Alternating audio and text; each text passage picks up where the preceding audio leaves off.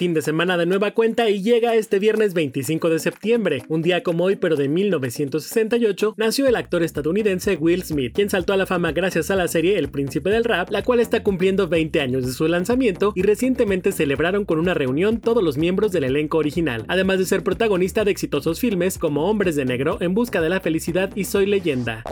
Yo soy Ben Show y traigo para todos ustedes lo mejor de los espectáculos. Arrancamos. Talía, Sofía Reyes y Farina lanzan Latin Music Queens. Ayer a través de la plataforma de Facebook Watch se lanzó la serie en la que hablarán de sus vidas, sus carreras artísticas y cómo fue la creación de su primera colaboración juntas, según explicaron a la agencia F. La serie de seis episodios que se subirá todos los jueves en la noche en Facebook Watch y en la página de Facebook de la estrella mexicana cerrará el próximo 29 de octubre, cuando lanzarán su canción juntas. Aunque Talía definió Latin Music Queens como un ejemplo de sororidad, también es cierto que tiene su lado monetario, pues los productores ejecutivos del proyecto son Tommy Motola y Thalía, quien además es protagonista de la serie, a quien Sofía Reyes define como una de las personas más trabajadoras y divertidas que ha conocido en toda su vida. Buscamos tener el dominio que tienen los hombres en las carteleras musicales y reforzar la unidad y las alianzas entre las artistas femeninas. Hay muchísimas mujeres haciendo grandes cosas y tenemos que apoyarnos entre nosotras, indicó Thalía. Y a propósito de Tommy Motola, Mariah Carey por fin revela por qué y por quién se divorció del productor. La cantante lleva 22 años divorciada de Tommy Motola, pero es hasta ahora que por fin revela el motivo que la orilló a terminar su matrimonio con el productor musical y actual esposo de Thalía. Mariah se encuentra en plena promoción de su libro de memorias The Meaning of Mariah Carey, en el cual habla de su vida personal y profesional, así que en el tema de sus relaciones amorosas está incluido este capítulo. Como parte de la campaña, la cantante tuvo una entrevista con Oprah Winfrey para su programa de Apple TV The Oprah Conversation. En su libro cuenta que su romance con Derek Jeter empezó cuando aún estaba casada con Tommy Motola. La cantante reveló a la revista Vulture que se conocieron en una cena y que después empezaron a intercambiar mensajes de texto en secreto. Además confesó que se dieron un beso clandestino en el techo del edificio donde vivía el ex beisbolista, mismo que inspiró la canción The Roof. A propósito de Mariah, ya solo faltan 90 días para cantar en Navidad.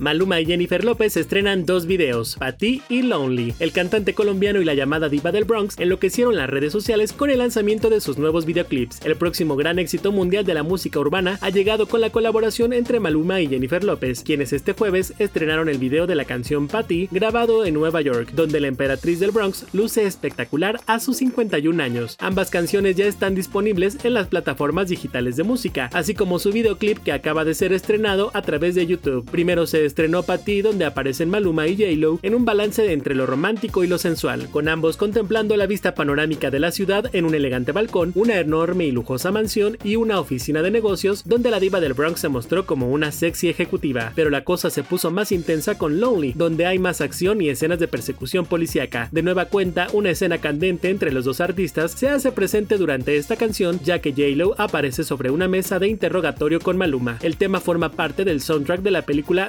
Marry protagonizado por Jennifer López y que marcará también el debut de Maluma como actor. La cinta se estrenará a finales de febrero del próximo año los nominados a Mejor Película en los premios Ariel celebran diversidad en el cine mexicano. En algunos días se llevará a cabo la ceremonia número 62 de los premios Ariel, en donde la Academia Mexicana de Artes y Ciencias Cinematográficas reconocerá a lo mejor del cine mexicano. Previo a la premiación, los cineastas nominados a Mejor Película se reunieron a través de una transmisión en vivo para hablar sobre el cine mexicano, entre otros temas. Los directores de esta plática celebraron la diversidad creciente en todos los sentidos en el cine mexicano, a la vez que coincidieron en su asombro ante la nominación de sus películas. Las nominadas son Asfixia de Kenia Márquez, Ya no estoy aquí de Fernando Frías de la Parra, Cómprame un revólver de Julio Hernández Cordón, Esto no es Berlín de Harisama y Polvo de José María Jaspic. Las cinco películas cuentan historias que atañen a minorías o relatos que no suelen estar en el cine convencional, aunque coincidieron en sentirse agradecidos porque sus cintas estén nominadas, se mostraron sorprendidos por esta mención tan importante. Los cinco mostraron que pusieron gran parte de ellos de su ansia por conocer y mostrar al mundo y de su voluntad para mejorar la la sociedad en las cintas que este año pueden ganar el galardón a mejor película en los premios de cine más importantes de nuestro país.